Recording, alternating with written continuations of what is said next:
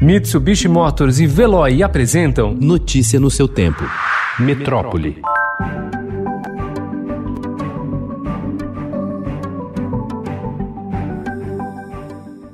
O ensino médio do país teve o maior crescimento da história no Índice de Desenvolvimento da Educação Básica de 2019, passando de 3,8 para 4,2, após várias edições estagnado ou com avanço de 0,1. Apesar disso, ficou longe da meta, que era a de 5 para esse ano. Já o desempenho das crianças de primeiro ao quinto ano do ensino fundamental desacelerou e aumentou só 0,1, o menor avanço desde 2005, quando houve a primeira medição.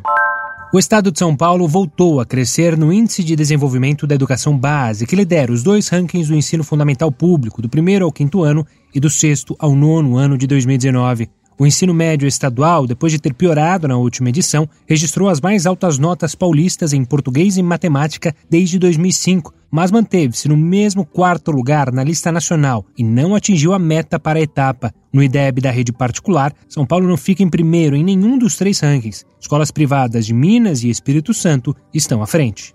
A rede municipal da cidade de São Paulo teve o maior aumento no índice de desenvolvimento da educação básica do país nos anos finais do ensino fundamental, do sexto ao nono ano, mas, mesmo assim, não atingiu a meta proposta para 2019. No ranking das capitais, liderado por Teresina, a cidade está em décimo lugar. Nos anos iniciais, do primeiro ao quinto, o IDEB da rede municipal ficou estagnado em seis, mas atingiu a meta. No entanto, ainda está muito longe de capitais como Teresina, com 7,4, Rio Branco, 6,7 e Palmas, 6,6, cidades com orçamento inferiores ao paulistano.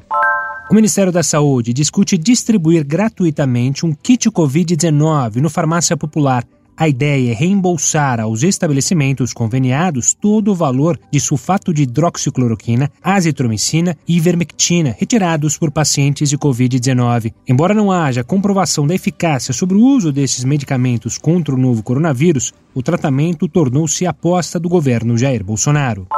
Frases sobre reciclagem nas escadarias do metrô, poesias declamadas de um carro circulando pelas ruas, a transformação do Minhocão em floresta com árvores feitas de guarda-sóis estampados. Com intervenções desse tipo e ainda fóruns online, a Virada Sustentável chega hoje à décima edição, reformulada por causa da pandemia. Notícia no seu tempo. Oferecimento: Mitsubishi Motors e Veloy. Se precisar sair, vá de Veloy e passe direto por pedágios e estacionamentos. Aproveite as 12 mensalidades grátis. Peça agora em veloy.com.br e receba seu adesivo em até 5 dias úteis. Veloy, piscou, passou.